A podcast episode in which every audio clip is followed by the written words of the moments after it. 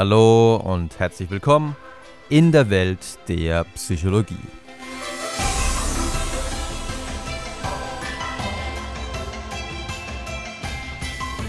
Unbewusste Beeinflussung durch Musik.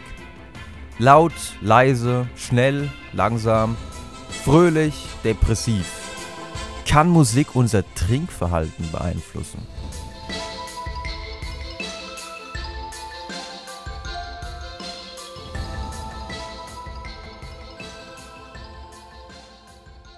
Nachdem wir in der letzten Episode gehört haben, dass bestimmte Stilrichtungen, klassische Musik, Popmusik, Cartoonmusik, Trinklieder unterschiedliche Effekte haben können auf unsere Verweildauer in einem Geschäft oder in einem Restaurant und sogar unterschiedliche Effekte darauf haben können, wie viel Geld wir ausgeben, soll es in dieser Episode darum gehen, was passieren kann, wenn wir ein bisschen an den Reglern rumspielen. Also wenn wir zum Beispiel die Lautstärke hoch oder runter drehen, wenn wir die Geschwindigkeit eines Musikstücks beschleunigen oder wenn wir sie langsamer machen. Und was passiert, wenn wir die Tonlage verändern? Macht es einen Unterschied, ob wir ein Stück in D-Dur oder in D-Moll hören? Was ja bekanntlich eine bedrückendere Stimmung auslösen kann. Mit was für Effekten kann man also rechnen, wenn an den Reglern rumgespielt wird? Und als Verhaltensmaß, als abhängige Variable soll uns heute mal unser Trinkverhalten dienen. Also wie ist unser Trinkverhalten beeinflusst von zum Beispiel geringer oder schneller Abspielgeschwindigkeit von Musik? Und eine schöne Pilotstudie zu dem Thema. Wobei den Autoren wird wahrscheinlich nicht gefallen, wenn ich, wenn ich die Studie Pilotstudie nenne. Aber aufgrund der geringen Versuchspersonen würde ich sagen, naja, die Ergebnisse sind eher vorläufig und müssen auch erstmal ein paar Mal repliziert werden. Aber im Grunde sahen die Autoren ihre Studie auch schon quasi als Replikationsstudie, denn es gab davor schon eine kuriose Studie, in der man in einer Cafeteria unterschiedlich schnelle Musik gespielt hat. Und insgesamt elf Versuchspersonen, was offensichtlich sehr wenig ist, insgesamt elf Versuchspersonen wurden einmal beobachtet, als die Musik im Hintergrund schneller spielte und einmal, wenn die Musik etwas langsamer spielte. Und während sie so nichtsahnend aßen, wurde tatsächlich von Beobachtern dokumentiert, wie viele Bissen pro Minute sie zu sich nahmen. Kein Witz, also da standen Psychologen, die haben sie aus der Entfernung beobachtet und haben dann wirklich die Bytes per Minute, also die Bissen pro Minute notiert. Oh Mann, alle, die behaupten, dass Psychologen auch einen Schaden haben, dürften sich hier bestätigt sehen. Aber das Ergebnis war durchaus interessant, denn es zeigte sich, wenn die Musik schneller war, wurde schneller gegessen. Erklärt wurde das Ergebnis, wobei, wie gesagt, man muss vorsichtig sein, nur elf Versuchspersonen, Erklärt wurde das Ergebnis damit, dass die schnellere Musik zu einem höheren Arousal, zu einer höheren Erregung geführt habe und damit die erhöhte Bytes per Minute Rate erklärt werden könne. Das, was also damals anhand der S-Geschwindigkeit gezeigt werden konnte, sollte in der Studie, die ich euch jetzt vorstellen möchte, auch in Bezug auf die Trinkgeschwindigkeit gezeigt werden. Folgerichtig lautet der Titel der Studie Fast Music Causes Fast Drinking. Erschien 1992 im Journal Perceptual and Motor Skills. Den 40 Versuchspersonen, das waren alles Studentinnen, wurde zunächst mal, wie so häufig, eine Cover Story aufgetischt. Man kann ihnen natürlich nicht sagen, um was es geht, ansonsten würden sie ihr Verhalten höchstwahrscheinlich künstlich verändern. Daher hat man ihnen gesagt, ja, wir machen eine Studie, in der soll der Geschmack von Mineralwasser getestet werden. In Wirklichkeit hat sich natürlich kein Mensch für den Geschmack dieses Mineralwassers interessiert, sondern man wollte nur schauen, wie sich die Hintergrundmusik, also es war eine leise Hintergrundmusik, die in dem Raum, in dem das Mineralwasser getestet werden sollte, abgespielt wurde. Man wollte nur schauen, wie wirkt sich diese Hintergrundmusik auf die Trinkgeschwindigkeit aus. Das war Musik, die auf dem Klavier gespielt wurde, allerdings mit deutlich unterschiedlicher Geschwindigkeit. In der Bedingung mit der schnellen Musik war die Schlagrate 132 Beats per Minute, also das ist wirklich schnell. Und in der langsamen Bedingung war die Schlagrate 54 Beats per Minute. Also wer sich ein bisschen auskennt, der weiß, dass es wirklich große Abstände sind. Ähm, für mich persönlich wirft es ein bisschen die Frage auf, vielleicht waren die Abstände so groß, dass die Musikstücke sich letzten Endes auch komplett anders angehört haben. Es war zwar ein und dasselbe Musikstück, aber mit unterschiedlicher Geschwindigkeit und die Geschwindigkeit war so unterschiedlich, vielleicht hat sich das eine dann wirklich angenehm angehört und das andere hat einfach nicht mehr zu dem Musikstück gepasst. Also das ist auch etwas, was man im Hinterkopf behalten muss. Die Ergebnisse waren zumindest ziemlich eindeutig, wenn die Hintergrundmusik langsam und gemütlich war, dann haben sich auch die Versuchspersonen deutlich mehr Zeit gelassen. Das nächste Experiment könnte für all jene sehr interessant sein, die ab und zu ein bisschen zu viel Alkohol trinken, denn in diesem Experiment hat man geschaut, nicht wie sehr sich die Geschwindigkeit der Musik auf das Trinkverhalten auswirkt, sondern wie sich die Lautstärke in einer Bar auf das Trinkverhalten auswirkt. Also macht es einen Unterschied, ob die Musik mit normaler Lautstärke spielt oder ob die Musik verdammt laut ist. Und aus methodischer Sicht ist diese Studie schon deutlich besser als die vorangegangene. Nicht nur, weil man deutlich mehr Versuchspersonen hatte, nämlich 120 Versuchspersonen, sondern auch, weil man hier wirklich in die reale Welt hinausgegangen ist. Man hat hier ein Feldexperiment durchgeführt. Also man hatte nicht die künstlichen Laborbedingungen, sondern man ist wirklich raus und hat geguckt, wie wirkt sich unterschiedliche Musiklautstärke in einem natürlichen Setting aus. Und dieses natürliche Setting bestand aus zwei französischen Bars, eine eher in der ländlichen Gegend und eine eher in der, in der städtischen Gegend. Und somit kann man die Ergebnisse schon eher generalisieren. Der Ablauf des Experiments war so, dass immer wenn ein Zweierpärchen, man hat sich für Zweierpärchen entschieden, weil das einfach am häufigsten vorkam, ein Zweierpärchen von Männern oder von Frauen oder gemischt. Und immer wenn so ein Zweierpärchen die Bar betrat, wurde per Zufall entschieden, wie laut die Musik aufgedreht wurde. Entweder wurde die Musik deutlich lauter gedreht, auf eine Lautstärke von 88 Dezibel bzw. 91 Dezibel, je nachdem in welcher Bar man war, oder die Musik wurde einfach mit der üblichen Lautstärke weitergespielt, nämlich mit 72 Dezibel bzw. in der anderen Bar waren es 75 Dezibel. Diese insgesamt 120 Versuchspersonen wurden dann mal wieder unauffällig beobachtet und man hat geschaut, wie viele Drinks bestellen die denn? Was meint ihr? Wann wird mehr getrunken? Es wurde mehr getrunken, als die Lautstärke besonders hoch war.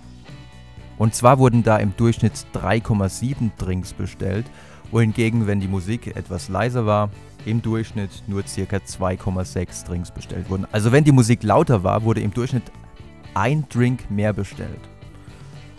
Für einen Barbesitzer kann es natürlich schon auf lange Sicht ziemlich viel Geld ausmachen.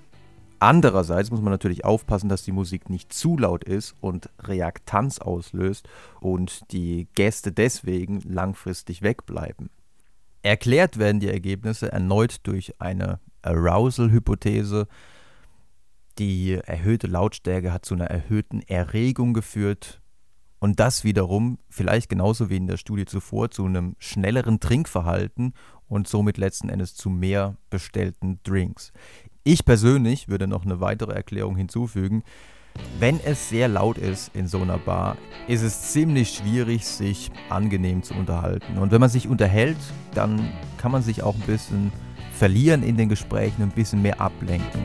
Wenn aber die Musik so beschissen laut ist, also ich persönlich mag das nämlich gar nicht, dann verstehe ich den anderen nicht, der versteht mich nicht. Ja, was mache ich dann noch? Dann kann ich ja eigentlich nur noch da sitzen und saufen. also das könnte auch ein Erklärungsansatz sein.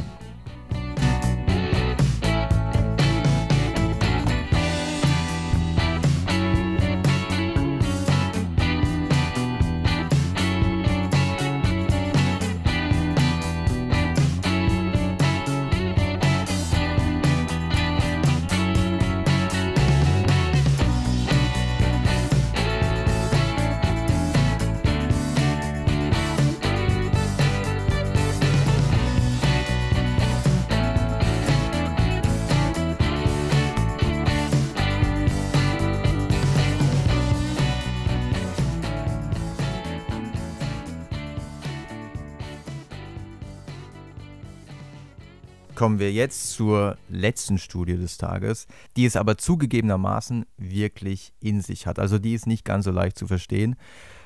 Ähm, die theoretische Überlegung, die hinter dieser Studie steckt, ist, dass wenn wir in bestimmten Erregungszuständen sind, wenn wir im Zustand des Hochgefühls sind oder wenn wir in einem eher depressiven Zustand sind oder wenn wir extrem erregt sind, was ja durchaus abgelöst davon sein kann, ob wir jetzt gut oder schlecht drauf sind oder wenn wir oder wenn wir ziemlich entspannt sind.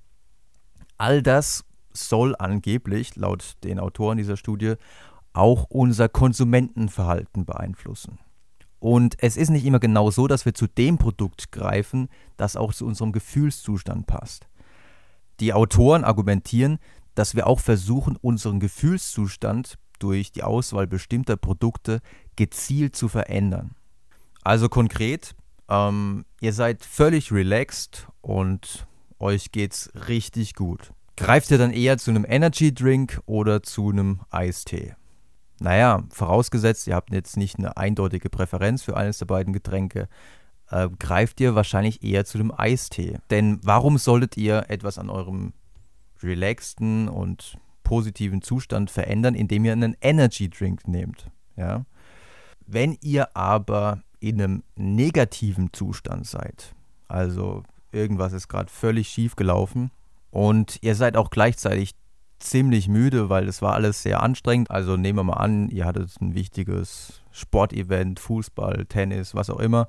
Und ihr habt stundenlang gekämpft, aber ihr habt schlecht gespielt und jetzt seid ihr völlig fertig. Welches Getränk nehmt ihr jetzt?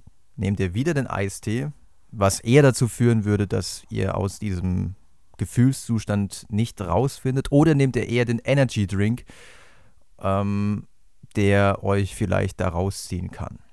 Und in etwa so eine Studie haben die Muro und Murray im Jahr 2012 durchgeführt. Der Titel der Studie ist An Arousal Regulation Explanation of Mood Effects on Consumer Choice. Die Schwierigkeit bei dieser Studie ist jetzt natürlich, wie erzeuge ich einen bestimmten Gefühlszustand oder Erregungszustand.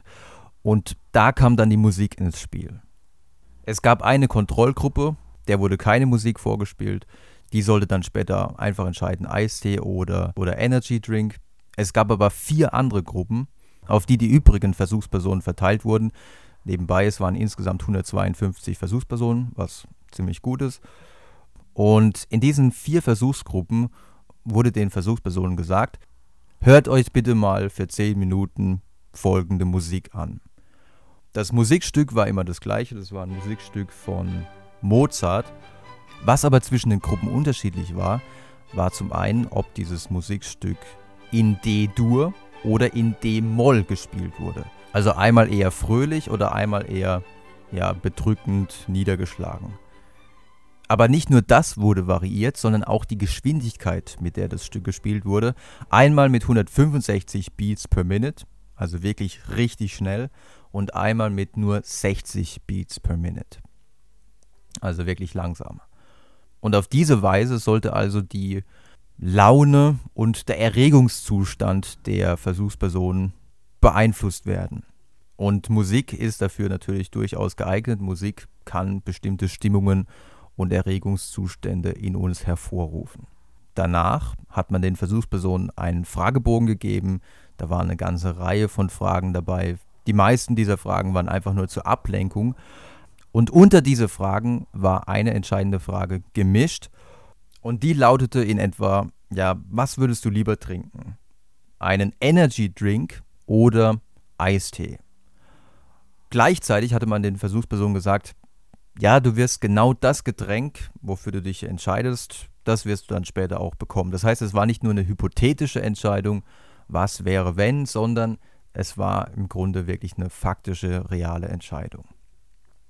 Wie hat sich denn dann die Musik auf die Auswahl zwischen Energy Drink und Eistee ausgewirkt? Es zeigte sich, wenn die Leute das Mozart-Stück in D-Dur gehört hatten, also wenn sie eher positive Emotionen hatten, dass sie dann das Getränk auswählten, was auch ihrem Arousal-Level entsprach. Das heißt, wenn sie sehr erregt waren, weil eben das Musikstück auch sehr schnell gespielt worden war, dann haben sie den Energy Drink gewählt und wenn sie weniger erregt gewesen waren, dann haben sie eher den Eistee gewählt. Das heißt, so argumentieren zumindest die Forscher, wenn es uns gut geht, gibt es keinen Grund, äh, ein Produkt zu wählen, das unseren Gefühlszustand oder unser Arousal-Level verändern würde.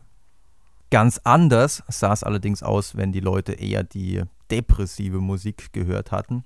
Es schien wirklich so zu sein, dass die Versuchspersonen versuchten, mit der Auswahl ihres Getränks, Eistee oder Energy Drink, den negativen Gefühlszustand zu verändern. Das heißt, wenn sie eher schlecht drauf waren, mit einem geringen Arousal-Level, haben sie tatsächlich eher den Energy Drink gewählt und wenn sie eher schlecht drauf war mit einem hohen Arousal-Level, haben sie eher den Eistee gewählt. Und alles in Abhängigkeit von der gespielten Geschwindigkeit und Fröhlichkeit der Musik.